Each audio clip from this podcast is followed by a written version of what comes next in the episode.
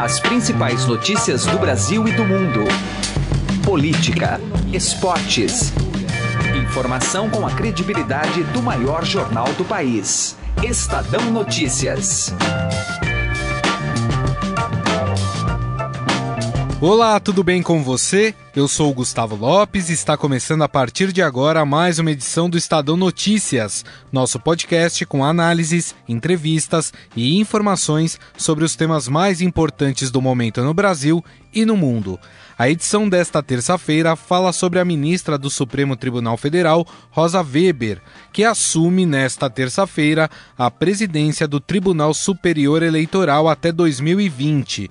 Como primeiro grande desafio, a magistrada terá que se debruçar sobre o registro da candidatura do ex-presidente Lula, condenado e preso na Lava Jato. Além disso, a ministra terá a árdua tarefa de comandar um combate às fake news, que é um tema de grande preocupação durante as campanhas eleitorais. Ainda no programa, o crescimento das candidaturas de militares nas eleições deste ano. O número de candidatos originários das Forças Armadas, Polícia Militar e do Corpo de Bombeiros quase dobrou em relação ao pleito de 2014. E na coluna direto ao assunto de hoje, José Neumann Pinto comenta as declarações do diretor-geral da Polícia Federal, Rogério Galouro, sobre a prisão de Lula. Você pode ouvir e assinar o Estadão Notícias tanto no iTunes quanto em aplicativo para o Android. E também pode seguir nas plataformas de streaming Deezer e Spotify.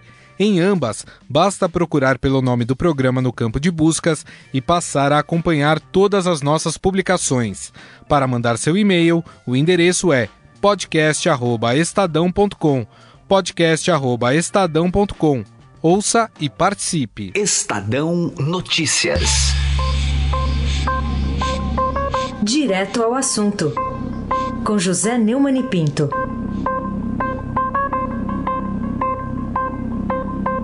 Você já entendeu, né? O que o PT quer é desmoralizar o sistema e, com isso, nos enlouquecer. Vamos aos fatos. Rogério Galouro, diretor da Polícia Federal, deu uma entrevista a Andresa Matais, da coluna do Estadão, entrevista que deu manchete na primeira página do jornal. Nela, ele contou aquela desventura do domingo 8 de julho, quando o militante do PT, é, posto no Tribunal Regional Federal da Quarta Região em Porto Alegre por Dilma Rousseff, Rogério Fraveto, Favreto, tentou soltar o Lula no golpe do plantão. Não conseguiu, houve um certo entrevero e, num determinado momento, o presidente do tribunal ao qual ele serve deixou claro que valia sobre a decisão de plantonista a decisão do colegiado, que é como manda lógica, não precisa consultar nenhum alfarrábio de direito. Bom, aí o PT soltou uma nota de, dizendo que a ilegalidade da prisão de Lula e da revogação do habeas corpus concedido a ele naquele domingo já haviam sido denunciados pela comunidade jurídica. Mas é ainda mais escandalosa a disfarçatez de agentes do Judiciário e da Polícia Federal ao expor em público sua conduta ilegal e as razões políticas que o moveram. Isso obrigou o presidente do TRF, 4, é, Thompson Flores, a soltar uma nota dizendo que ele agiu de acordo com o direito constitucional do devido processo legal. Neste caso, como em todos os outros, é preciso esclarecer a verdade. Lula está preso, foi condenado em segunda instância por corrupção e lavagem de dinheiro e cumpre pena, porque há uma jurisprudência do Supremo Tribunal Federal que manda, é, que autoriza o juiz a manter preso um condenado nessas circunstâncias. Ou seja, aqui vale o que Cícero dizia ao líder populista romano Catilina: Quousque tandem abutere paciência nostra, Catilina. Até quando vocês querem abusar da nossa paciência, petistas? José Neumann e Pinto, direto ao assunto. Estadão Notícias. A ministra do Supremo Tribunal Federal, Rosa Weber, será empossada presidente do Tribunal Superior Eleitoral nesta terça-feira no plenário da Corte em Brasília. Rosa vai substituir o ministro Luiz Fux e ficará no cargo até maio de 2020. Seu primeiro grande desafio será já em outubro, quando o país elegerá o próximo presidente e ainda governadores, deputados estaduais, federais e também os senadores. Para falar sobre essa troca na presidência do TSE, nós estamos na linha com o professor Daniel Falcão, do Instituto de Direito Público e também da USP, especialista em Direito Constitucional e Eleitoral. Tudo bem, professor? Como vai? Como vai? Tudo bem? Tudo certo, professor. Bom, vamos falar um pouquinho dessa mudança. Sai Fux, entra Rosa Weber. É, o que muda com essa nova presidente é, do TSE? Olha, a, a, as mudanças no TSE são, acontecem em bastante número, né? Na verdade, a presidência no começo desse ano era do ministro Gilmar, aí o ministro Fux ficou sete meses, e agora nós vamos ter a presidência da ministra Rosa Weber. Né? O, o, o, tanto o ministro Fux quanto a ministra Rosa Weber têm uma postura bastante rigorosa com aqueles políticos que apresentam pro, problemas eleitorais e que seus recursos chegam até o TSE. Então eu não vejo tanto uma mudança jurisprudencial, no sentido que ela, eles dois são bastante rigorosos. E a gente tem que lembrar que com a saída do ministro Fux, ele não sai só da presidência, mas ele sai do TSE, uhum. e quem vai entrar no lugar agora é o ministro Faquim. Então a ministra Rosa fica de presidente, mas essa vaga que surge no TSE é do ministro Faquim. Então, os eleitoralistas, tanto os advogados como os, estudiosos de direito eleitoral, estão esperando uma, uma corte muito rigorosa. São sete ministros, sendo que três são do STF. E os Isso. três do STF serão Rosa Weber, Luiz Roberto Barroso e ministro Faquim. Ou seja, aqueles três, aquele grupo que, que está sendo mais rigoroso quando se fala, por exemplo, de questões penais, como, por exemplo, a Operação Lava Jato. Exatamente. Bom, a ministra Rosa Weber chega com esse desafio referente às eleições deste ano e também de ter o registro da candidatura do ex-presidente Lula em suas mãos. A gente lembra que o ministro Fux, ele deu até uma declaração falando que para ele a lei da ficha limpa era clara em relação a este assunto. Mas o que, que dá para a gente considerar? É, é esse pulso firme, como o senhor falou, em relação à candidatura, o registro da candidatura do ex-presidente Lula? É, é, o, o, pulso firme acontecerá porque o presidente acaba dando um pouco o tom do tribunal, né? Agora, na, na questão do Lula, é, a gente ainda não sabe quem vai ser o relator, né? a, a presidente ela tem o, qual que é o diferente da presidente em relação aos outros seis ministros? O fato de ela que cuida da pauta, né? Então o processo pode demorar mais ou menos, depois que o relator faz o voto dele, um processo pode liberar mais ou me, demorar mais ou menos para entrar na pauta. Essa é a grande questão, além, da, além do, de todo o administrativo de uhum. gerar um tribunal, o grande poder de um presidente do tribunal é gerar a pauta. O relator nós só saberemos daqui a alguns dias quem será o relator do, do, do, do processo do possível pedido de registro do Lula. Então, é, é, temos que esperar um pouco, mas o que eu acredito é que haverá mais um rigor ainda maior do que há hoje em, em quaisquer tipo de questões eleitorais lá no TSE. É, e por falar em eleições, né, enquanto presidente, o ministro Luiz Fux prometeu um combate muito forte em relação às fake news, né, o papel que agora passa para a ministra Rosa Weber. Podemos dizer que é o segundo grande desafio do TSE nas eleições desse ano? Eu não acho, eu, eu nado um pouco contra a maré nesse ponto, né? é. né? apesar de ter inclusive é, co-escrito um livro sobre direito eleitoral digital, no qual nós falamos de fake news, principalmente pela, pela internet, eu, eu não vejo é, que a fake news seja um problema tão grave quanto estou pintando, porque foi um problema que sempre existiu e sempre vai existir, né? Ele ganhou uma nova roupagem com esse novo termo de, chamado fake news criado pelo Donald Trump na eleição de 2016 lá nos Estados Unidos, né? Mas isso sempre existiu na política brasileira, né? Que a gente chamava antes de boato. É, e fora que é um problema que é muito difícil o controle. Você tem vários outros problemas no direito eleitoral brasileiro que são gravíssimos e a gente não dá tanta bola, como por exemplo a compra de votos. Uhum. É muito mais grave do que a fake news é, e atinge diretamente, muitas vezes, o resultado da eleição, atinge diretamente a vontade do eleitor e a gente não dá tanto a importância devida para esse problema. Agora, fake news estão na moda.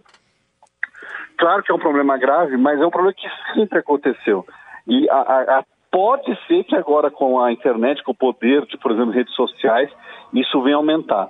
Mas não que é um problema novo. Eu acho que há outros problemas eh, do direito eleitoral, das eleições no Brasil, são tão ou mais importantes que as fake news. Dei um exemplo agora do, do da compra de votos, do financiamento, uhum. do caixa 2, a propaganda irregular e, e por aí vai. É, o senhor até falou desse fundo eleitoral, que é um outro desafio, né? Fiscalizar o uso desse dinheiro. É, é algo em que o TSE vai ter que se debruçar, principalmente esse ano, que quase na sua totalidade é dinheiro público, né? Exatamente. O financiamento até 2014 das campanhas era majoritariamente privado. Eram doações de, de empresas para campanhas desde 2015 o STF proibiu a doação de empresas para campanhas eleitorais. Considerou inconstitucional essa possibilidade. Então agora nós teremos com um enorme destaque dinheiro público utilizado em campanhas. Antigamente já existia, mas agora vai ser a grande maioria dos recursos utilizados nas campanhas vai ser de dinheiro público, ou seja, temos que ficar ainda mais de olho para saber se os candidatos dos partidos estão utilizando o nosso dinheiro corretamente nas campanhas. Muito bem. Bom, nós ouvimos aqui no Estadão o professor do Instituto de Direito Público e também da USP, especialista em Direito Constitucional e Eleitoral, Daniel Falcão, que nos falou um pouco mais sobre essa mudança na presidência do TSE. Sai o ministro Luiz Fux, entra a ministra Rosa Weber. Professor, mais uma vez, muito obrigado pela sua atenção. Muito obrigado a todos. Estadão Notícias. Eleições 2018. E o nosso assunto agora é sobre os militares na política. Incentivados pela reprovação a políticos de carreira, os militares ampliaram a participação na disputa por cargos do Poder Executivo nas eleições de 2018. Eles são originários das Forças Armadas, Polícia Militar e também Corpo de Bombeiros. O Estadão identificou que pelo menos 25 militares da ativa ou da reserva eh, vão concorrer a presidente, vice-presidente, governador ou vice-governador. Na última eleição, eram apenas 13 nomes. E a gente vai conversar sobre esse assunto, essa ascensão dos militares na política, com o jornalista Roberto Godoy. Tudo bem, Godoy? Tudo bem, Gustavo, tudo sob controle. Tudo bem, tudo certo. Godoy, como explicar essa ascensão dos militares na política e se o exército, né, ele permite que militares possam disputar o pleito como presidente, vice-governador, uh, vice-presidente? Não, não permite. É, a, o, o, nem o exército, nem a marinha, nem a aeronáutica. A, a, vamos explicar como é, como é quem são esses 25. Sim. Apenas seis deles são das Forças Armadas na verdade, do Exército. Não tem nenhum da Marinha, nenhum da Força Aérea. É, o regulamento proíbe, muito de uma maneira simples assim, não pode ter atividade político-partidária estando na ativa. Tá? tá? Por isso é que são todos da reserva. Então vamos imaginar que no meio do caminho surge uma possibilidade, alguém se considera com liderança política, né, que ele nota que pode adquirir essa liderança, uh, estando na ativa. Ele tem que se desligar das Forças Armadas e aí é para sempre diferentemente do que acontece com os agentes policiais militares, né, que podem se licenciar apenas para concorrer e, se não der certo, voltam para a carreira e, e, a vida segue. Né? É, por isso é que são apenas seis. É, agora, e, e, quando esse movimento começou, lá para março desse ano, então eram 81. É, inclusive muitos mais das forças. Havia é, ex-almirantes, ex-almirantes da reserva, havia, eu, que eu me lembro, me parece que um, é, um coronel aviador, acho que um coronel aviador que pretendia disputar uma cadeira de deputado estadual no estado Sim. dele, essa coisa toda, e que, e portanto iam se desligar mesmo da força, essa coisa toda, e acabaram não não, o, os almirantes já estavam na reserva, acabaram não aderindo, o que não significa que não estejam participando de alguma maneira. Eles não podem ser filiados a partido, não podem, enfim. Mas é evidente que todo mundo tem convicção e ideias políticas e está exercendo claro. democraticamente seu direito, porém sem, uma, sem, sem associar a força que lhe pertence. Nesse caso, a qual ele, o quadro efetivo que ele integra, Exército, Marinha e Aeronáutica. Né? Agora, os agentes policiais militares bombeiros, inclusive, é outra conversa e a gente, por isso é que a gente tem, inclusive, vários aqui em São Paulo já, de um, com carreira feita, né? É, a, a gente percebe que a pauta desses militares é segurança pública segurança na sua pública. grande parte, também o armamento da população, né? E é uma pauta que ganha cada vez mais adeptos. A gente tem hoje um eleitorado muito mais conservador do que progressista, né? É verdade. E essa tendência é meio que mundial, né? Você tem, uma, você tem um movimento em direção. É o efeito pendular da história. Depois de, um, de uma fase em que o pêndulo da história estava do lado esquerdo, né? agora ele está do lado direito. Quer dizer, por quê? Porque houve um desgaste muito grande por causa de regimes que comprometeram o princípio, como, por exemplo, Venezuela, como, por exemplo, Cuba, de certa forma. Veja, a maneira como. Quanto tempo demorou para começar um processo de recuperação e tal. Dizer, isso podia ter sido feito há muito mais tempo. Ainda vai demorar um bom tempo para que a ilha se integre. Já avançou bastante, mas tá, tem muito a avançar. Né? É, Venezuela está acabando. Né? Uhum. Então você tem ali. Veja, é, como é que você consegue pensar, por exemplo, no caso da Venezuela, uma, uma, uma, administração, uma gestão, veja, uma gestão que não, não, não faz, que não é capaz de gerir, uma administração que não administra, Sim. mas que tem ali, é, pelo menos o princípio, né? Então, esse desencanto, essa, essa frustração geral, e principalmente a maneira como alguns dos países socialistas do mundo começaram, e de esquerda, é, embora mantendo regimes de força, regime, estão se dando bem. O exemplo mais claro disso é a China. É. Né? É, e aí alguns outros asiáticos, como por exemplo o Vietnã, que mantém aquela estrutura e, no entanto, vem crescendo, é um país emergente e assim vai. O que se advoga muito aqui é uma consolidação, um resgate, como se fossem é, é reconstruir uma, espécie de reconstrução. Salvadores da Pátria? Salvador, não exatamente, mas uma reconstrução. Hum. É, porque Salvadores da Pátria fica uma coisa assim, você fica imaginando aquele sujeito de um cavalo branco subindo uma escada e tirando uma espada. Não é assim. É. Né? Quer dizer, mas alguém que seja capaz de resgatar os valores mais básicos, os tá. fundamentos da pátria, os fundamentos da nação, essa coisa toda. E esse pessoal que vem dos quadros de agentes policiais militares é sim segurança pública. Né? Então veja, por que, que as pessoas, as pessoas sabem essa história da arma? Todo mundo sabe que é muito é arriscado e é perigoso. Por que, que a pessoa, por que, que um, número imenso de pessoas quer ter uma arma em casa, em mãos, no carro, essa coisa toda? Porque se sente inseguro, se sente a descoberto. É. O número de assaltos e roubo, essa coisa que você tem no campo, é uma coisa extraordinária. Agora, o que chama atenção, Godoy, é que a gente sempre imagina um candidato militar como alguém conservador. Eu até falei aqui né, de pautas conservadoras, mas você tem desde aqueles que apoiam Jair Bolsonaro, que é candidato do PSL, o PSL é o partido com mais militares ali concorrendo às eleições. O segundo é o PRTB, que é do general Mourão, né? Mas você tem, por exemplo, um militar no PSOL. É verdade. É, olha, é fácil entender. Você olha para a comunidade militar, vamos ficar, vamos ficar com as Forças Armadas, pra, porque é, no, no, entre os agentes policiais militares o número é ainda muito maior. Mas veja bem, as Forças Armadas brasileiras somam mais ou menos o efetivo, o efetivo das Forças Armadas, Exército, Marinha e Aeronáutica, 300 mil homens. Tá? Ali aí, homens, 300 mil homens e mulheres. É ingênuo você imaginar que numa comunidade desse tamanho todo mundo seja conservador, todo mundo seja de direita, todo mundo. Claro que tem gente de esquerda.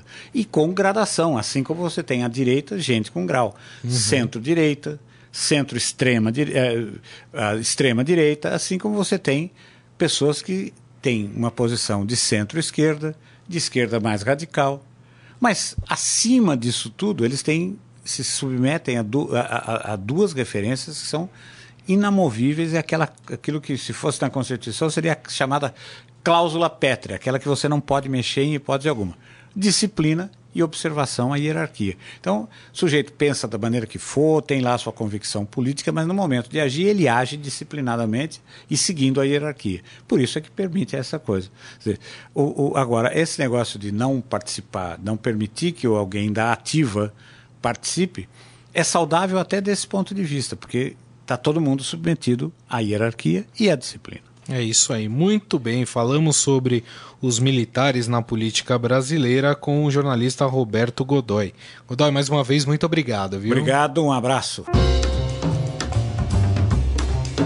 Eleições 2018.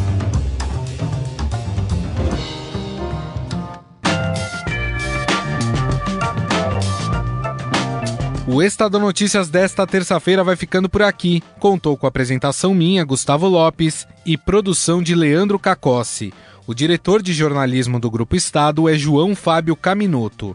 De segunda a sexta-feira, uma nova edição deste podcast é publicada. Saiba mais no blog Estadão Podcasts. E agora estamos também na Deezer. Procure este e outros podcasts do Estadão por lá. E mande seu comentário e sugestão para o e-mail podcast@estadão.com. podcast@estadão.com. Um abraço, uma boa terça-feira e até mais. Estadão Notícias.